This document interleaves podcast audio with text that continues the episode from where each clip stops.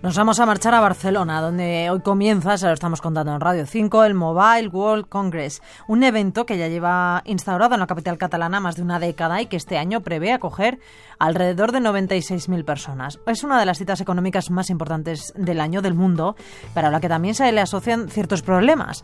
Marga Esparza nos muestra la otra cara del Mobile World Congress. La dependencia que todas las personas tenemos con los móviles es ya imposible de abandonar unos aparatos muy útiles que nos permiten estar permanentemente comunicados con el mundo. Ya no nos podemos mover sin ellos.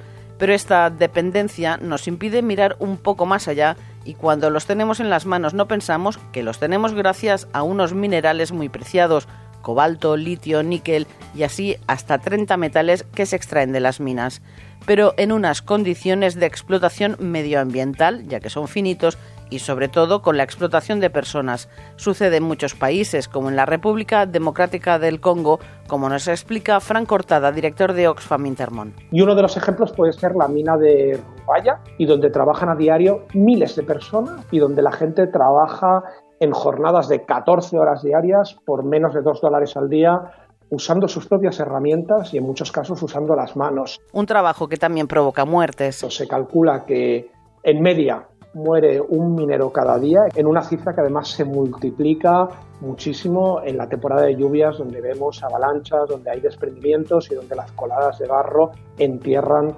muchas veces a muchas de esas personas. Eso sin olvidar la explotación infantil. En el 2017 se hicieron cambios en las regulaciones mineras para evitar el trabajo infantil. Más de 40.000 niños continúan trabajando en peligrosas condiciones en esas minas de coltán. Pero todos podríamos colaborar para minimizar estos daños. Tenemos que cambiar nuestros patrones de consumo. Seguramente no hace, no hace falta que cambiemos de móvil cada año, de modo que se hayan convertido en productos de usar y tirar prácticamente con el impacto que eso tiene en términos de la extracción constante de nuevas materias primas. Seguramente necesitaremos ralentizar nuestros patrones de consumo de modo que no exijamos siempre esa constante extracción de materias primas. Y también recuerda que sería necesario que los ciudadanos exigiéramos a los gobiernos marcos reguladores internacionales que fuercen a las empresas a respetar los derechos humanos y medioambientales, porque los minerales también se acaban.